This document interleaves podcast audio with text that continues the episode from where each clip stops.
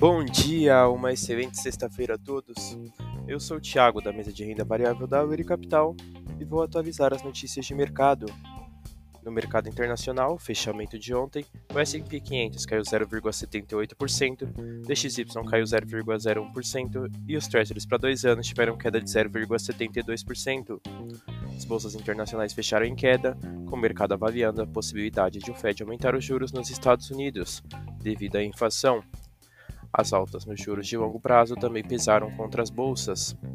Indicadores internacionais para o dia de hoje, apenas o CPI da União Europeia, que saiu às 6 horas da manhã. No mercado doméstico, fechamento de ontem, o Ibovespa caiu 0,53%, o Dow Food caiu 0,26% e o D1F27 subiu 0,83%.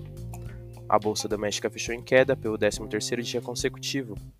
As quedas seguem moderadas e causadas principalmente pela instabilidade do cenário internacional e pela fuga de capital estrangeiro.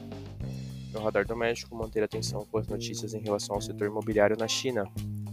Essas foram as notícias de hoje. Desejo a todos ótimos negócios.